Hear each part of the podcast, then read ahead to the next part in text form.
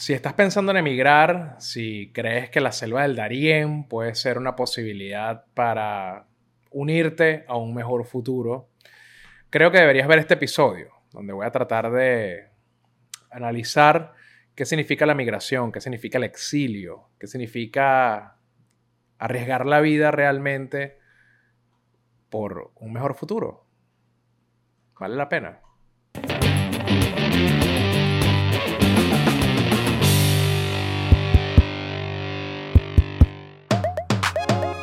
Buenos días, buenas tardes, buenas noches o lo que sea que su reloj esté marcando en este momento. Soy Melanio Escobar y esto que estás viendo y escuchando es estar cansadito de ser yo. Sí, mucho, mucho se está conversando actualmente, por lo menos en Venezuela, sobre el tema de cruzar la selva del Darién. En algún punto, la migración era, bueno, vámonos para Colombia Luego vámonos para Chile. Perú suena como un buen destino.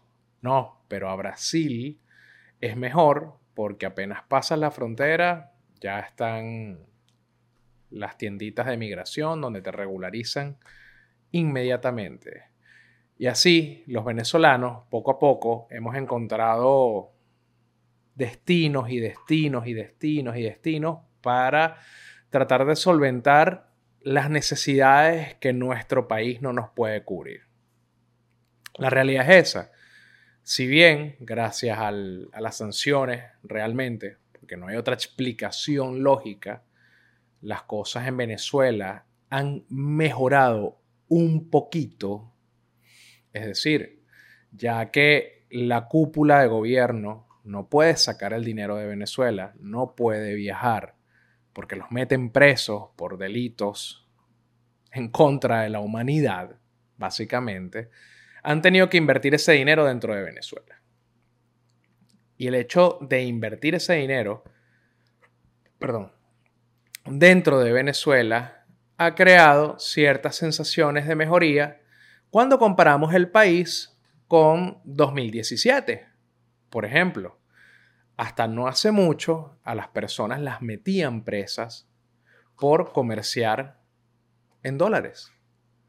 Así de simple. Un país que tiene una moneda completamente destruida, que es el Bolívar, completamente devaluada, que no sirve para nada, estaba metiendo presa a las personas por utilizar una moneda realmente fuerte, que es el dólar.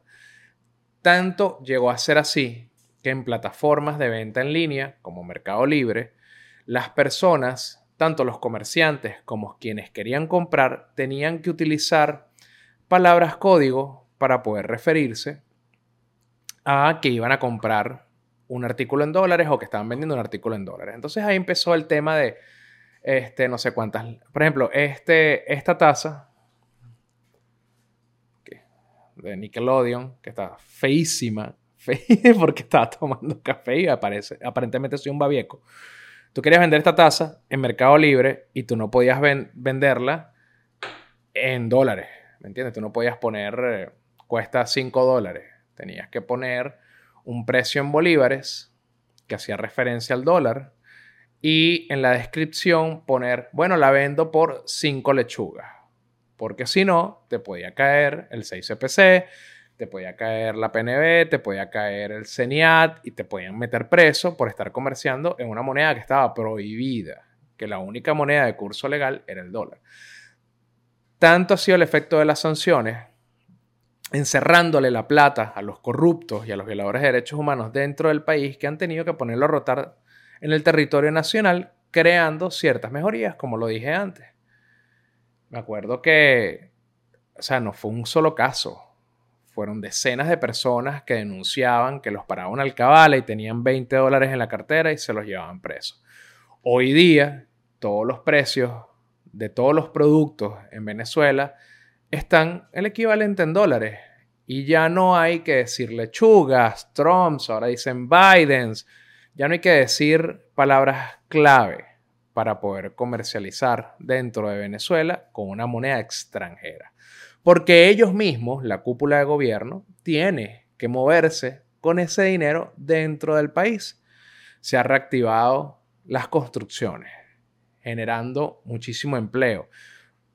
2014, 2015, 2016, 2013, 2018, 2019, años donde la arquitectura, las empresas de construcción, los obreros, los caleteros, todas las personas que son parte del ecosistema de hacer una edificación, no tenían trabajo. Así de simple. Ahorita, bien sea por una razón o por otra, se reactivó la economía de la construcción en Venezuela.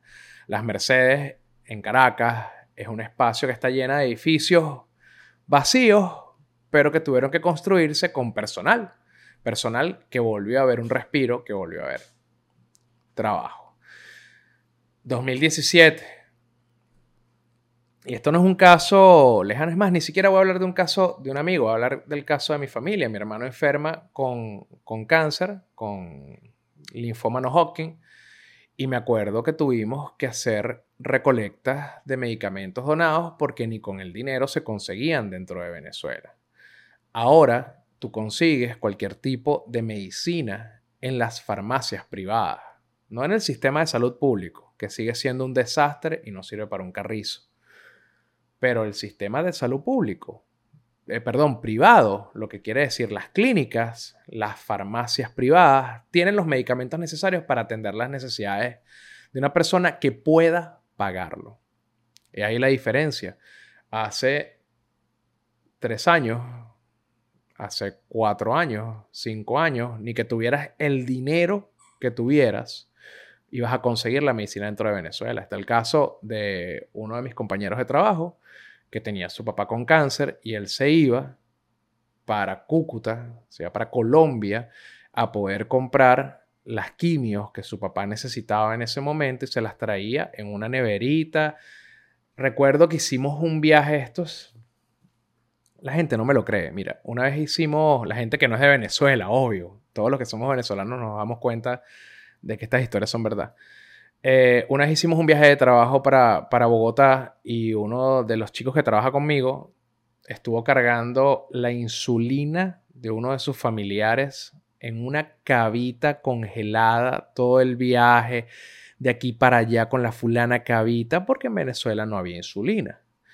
Eh, recuerdo que fui a dar una conferencia en Ecuador por ahí, 2016, 2017, 18, no sé por esos años, los años más terribles, creo yo, de nuestra historia contemporánea dentro de Venezuela.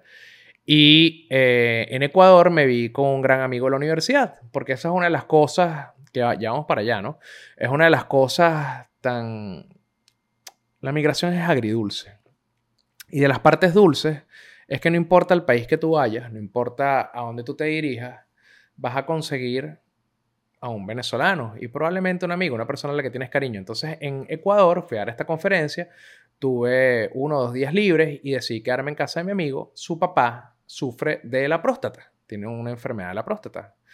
Y en Venezuela en ese momento no se conseguían medicamentos para la próstata. Me, me acuerdo que él le compró a su papá un año de tratamiento. Eso eran miles de pastillas para la próstata. Miles, miles. O sea, no, ustedes no se imaginan. Casi toda mi maleta eran las pastillas de la próstata. Obviamente, yo chequeo mi maleta, ya me voy de regreso a Venezuela, voy súper contento de llevarle las medicinas a su papá.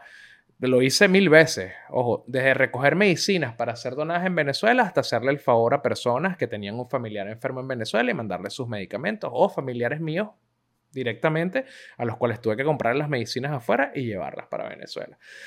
me hicieron el alerta aeropuerto y me llevaron debajo del avión y abrieron diferentes pastillas. Se me preguntaron qué era esto, y les expliqué. Ustedes conocen la situación de Venezuela y una gran escasez de medicamentos, obviamente ocasionada por el Estado venezolano. Completamente intencional. Anyway, les explico todo eso. Sí, nosotros estamos conscientes, pero tenemos que hacer este, pruebas de, de narco, no sé qué para ver si era algún tipo de, narcótico que yo estaba tratando de, de meter en Venezuela, pero yo les expliqué, yo les dije, ¿quién lleva arena para la playa? Lo entendieron, pero no les dio mucha risa a los agentes de antidrogas del aeropuerto de Ecuador.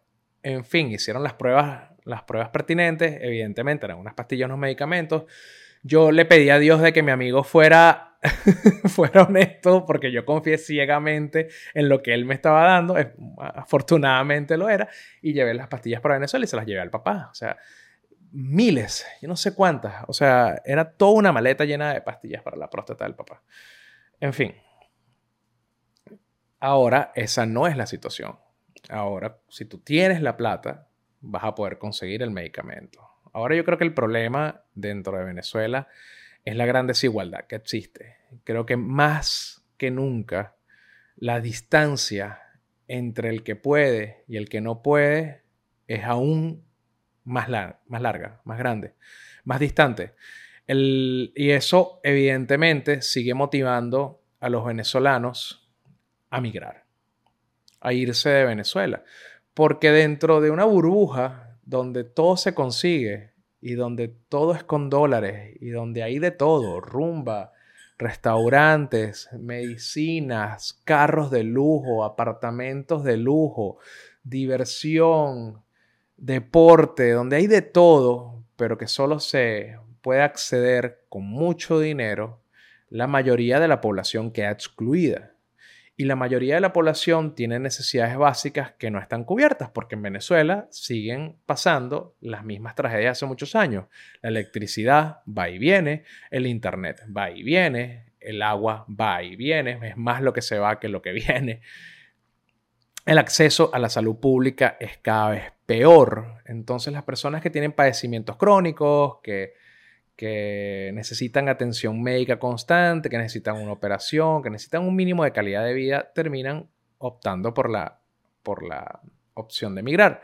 Y como comenté al principio, en algún momento, bueno, era Colombia que daba las facilidades para migrar, luego era Chile que prometía un mejor futuro, luego era Perú, Ecuador, Brasil, y ahora el, el destino que se conversa entre los venezolanos es el de venir a los Estados Unidos.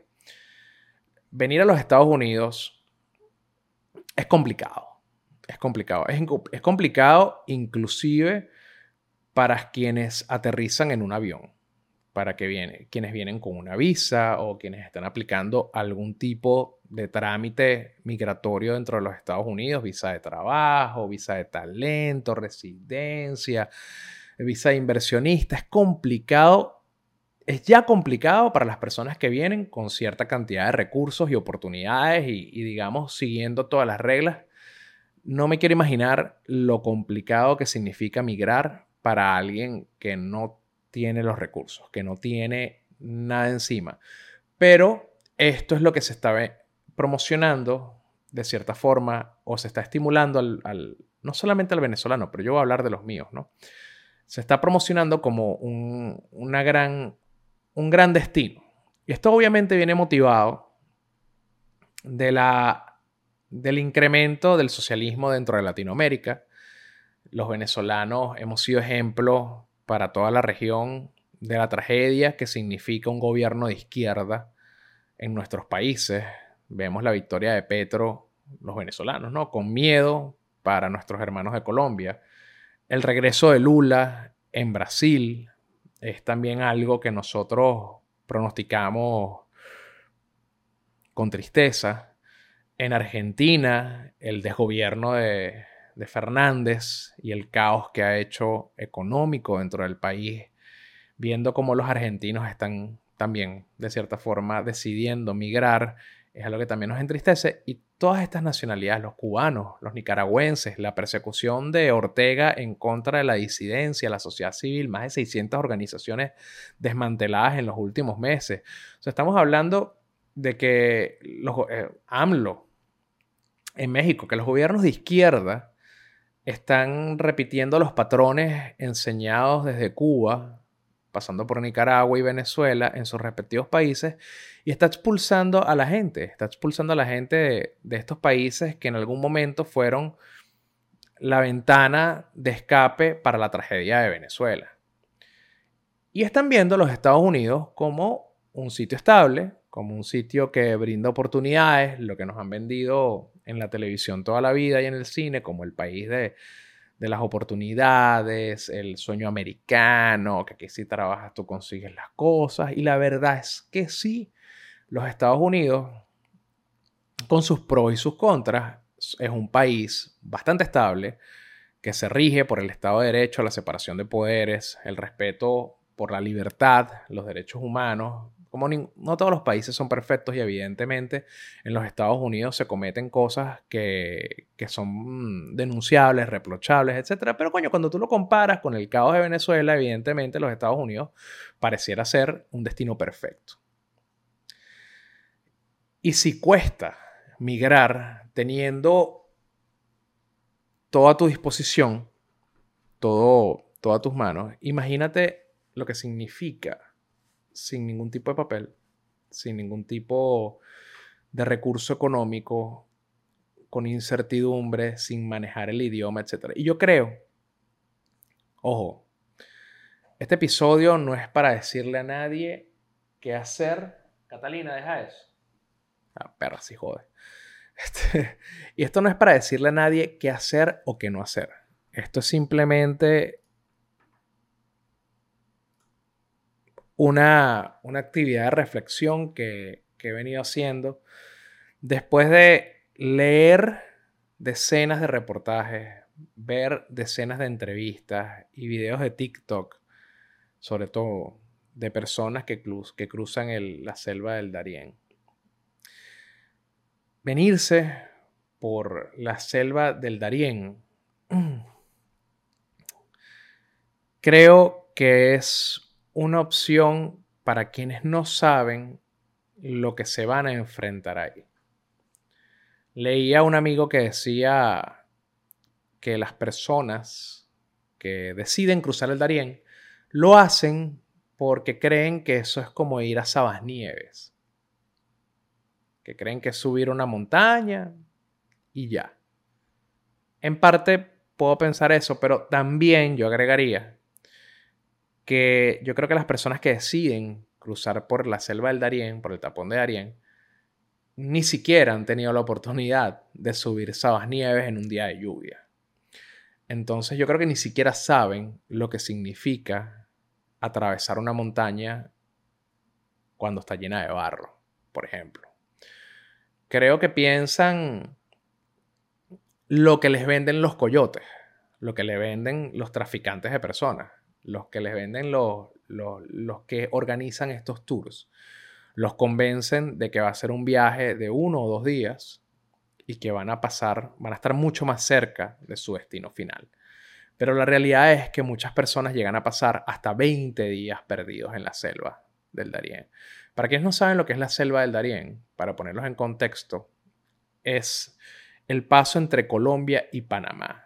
Se interrumpe la vía panamericana. Es decir, no existe una alcabala, no existen caminos cementados, no es que estás pasando por un borde, no es que, eh, bueno, si te montas en un autobusito, lo cruzas, no.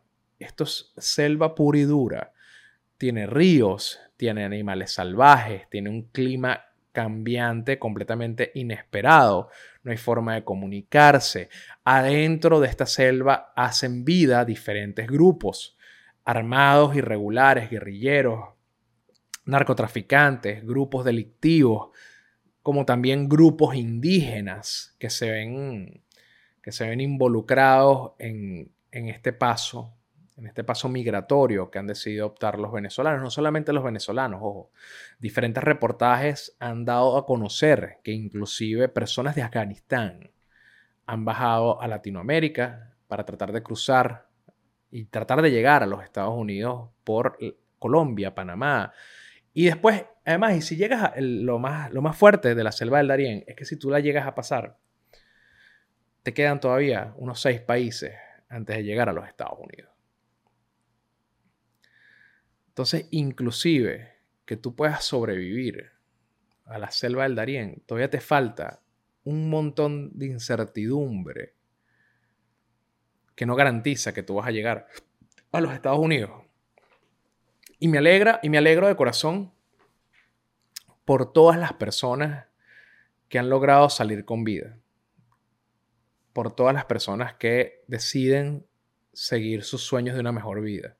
Porque la libertad, en mi opinión, es de las cosas más valiosas, solamente superado por la vida.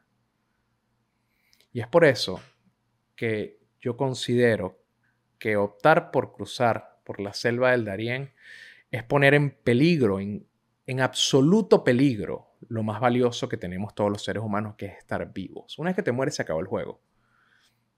Yo prefiero estar jodido en Venezuela que muerto en la selva. Prefiero estar jodido en Colombia que estar muerto a manos de un tigre, de un cocodrilo, que me dé malaria, que me como un tigre, yo no sé. Yo prefiero estar jodido en, en Chile o pasando trabajo en Argentina que morir ahogado en uno de, los, de las crecientes de ríos que hay en la selva. Cuatro montañas que hay que cruzar, cuatro montañas donde las personas se resbalan, se matan. Las historias que han podido recoger mis colegas son aterrorizantes. Y sinceramente considero que deberían ser más virales. Y yo creo que más medios de comunicación deberían hablar de la selva del Darién, porque estoy convencido de que las personas se meten ahí porque no se imaginan lo que hay dentro. Los que sobreviven, los que pasan la selva del Darién, la describen como el infierno mismo. Las mujeres son víctimas de abusos sexuales, son víctimas de violencia, los hombres también, los niños, las niñas, los, los adolescentes, las adolescentes, ancianos, ancianas, no importa la edad, no importa el género, están completamente a la merced de grupos delictivos, de grupos de narcotráfico, de grupos paramilitares. Pueden hacer contigo lo que se les dé la gana y lo hacen. Personas que pierden a sus hijos en los pasos del territorio de la selva, bien sea en un río, bien sea por una caída, bien sea de hambre, bien sea de frío, bien sea por un animal salvaje, terminan cometiendo actos que atentan contra su propia vida porque no pueden cargar el peso de la tristeza de haber llevado a sus hijos por un paso que les condujo a la muerte. Es una tragedia que me ha sacado lágrimas es una tragedia que me ha, me ha puesto muy triste que yo había realmente omitido hablar de esto porque me lleva a un lugar muy oscuro, me pone, me pone en un sitio de, de una reflexión muy penosa. Pero al mismo tiempo sentí que a la poca, a la poca audiencia o mucha audiencia a la que le pueda llegar este mensaje, quería decirles que piensen muy bien lo que están dispuestos ustedes a arriesgar antes de decidir cruzar por la selva del Darién. Porque pueden que no salgan con vida. Ahora, dicho esto, hay que conversar de las razones por las cuales la gente ha tomado esta decisión. En Venezuela no se respetan los derechos humanos, no se respetan los derechos más básicos. Las personas son perseguidas por alzar su voz y castigadas por ser disidentes.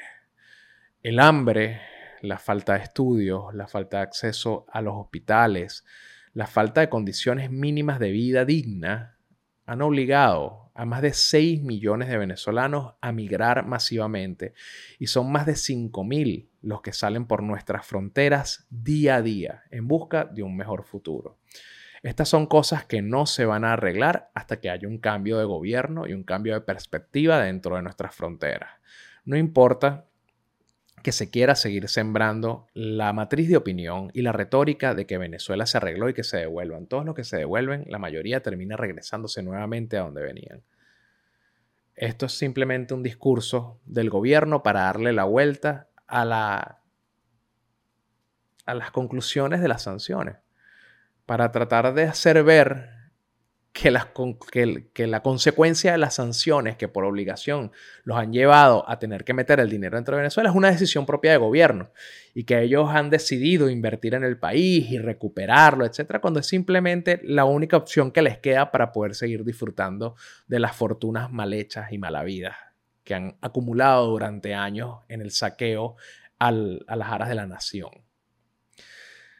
Entonces, mientras estas situaciones no se atiendan, mientras siga Maduro en el poder, mientras se sigan violando los derechos humanos en Venezuela, mientras se siga vejando la dignidad humana, vamos a seguir teniendo miles de personas saliendo de nuestras fronteras, arriesgando hasta la vida para conseguir un mejor futuro. Y le quiero dejar un mensaje a quienes puedan estar escuchando esto, que quizás ya están en otros países asentados, sobre todo los que están aquí en los Estados Unidos. Me parece muy bien que tú hayas llegado a un avión, me parece muy bien que tú estés estable, que, que estés legal, que tengas papeles, pero eso no te da el derecho de denigrar a otro migrante. Tú no eres más que nadie.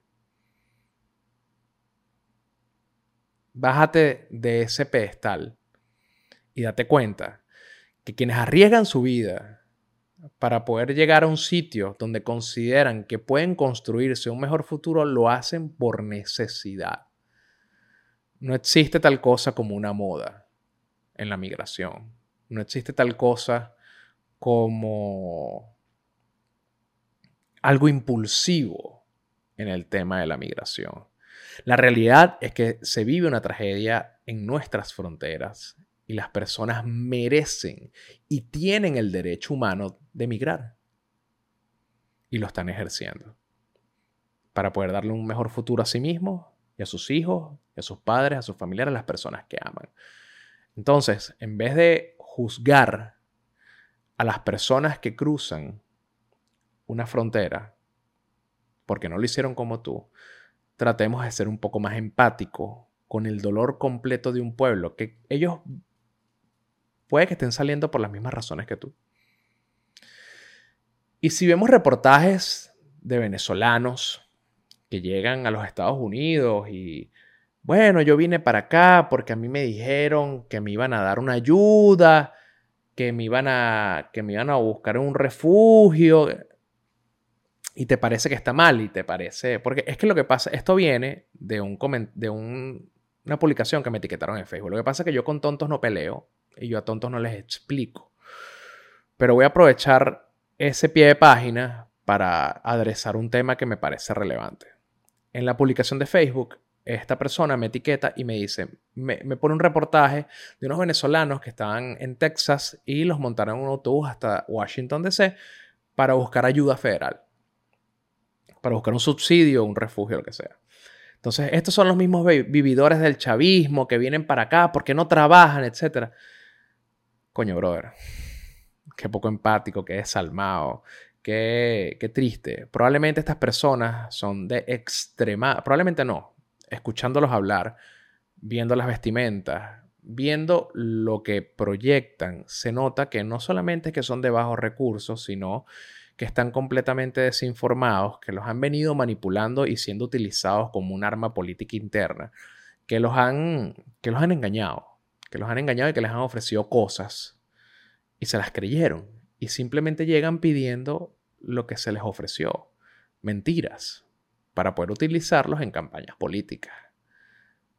Personas que no cuentan, que no contaron con una educación apropiada para entender cómo funciona un país como los Estados Unidos, que no entienden realmente la situación que está pasando, que su cabeza no tiene la preparación necesaria para entender lo que están viviendo. Y ven el mundo con el poco conocimiento que tienen, con lo que han experimentado. Poco a poco, esas personas se van a dar cuenta en qué país están, cuáles son las oportunidades reales que pueden y que no pueden hacer, que pueden obtener y que no pueden obtener. Quizás les toque regresarse, quizás lo deporten, no lo sabemos. Pero juzgar de primera entrada a una persona que llega a los Estados Unidos buscando ayuda me parece por poco triste y desalmado. No arriesguen la vida. Y no importa la decisión que tomen, estén seguros de lo que están haciendo. Investiguen, lean, vean reportajes, infórmense, que la información puede ser la diferencia entre la vida y la muerte. Cuídense mucho. Ciao.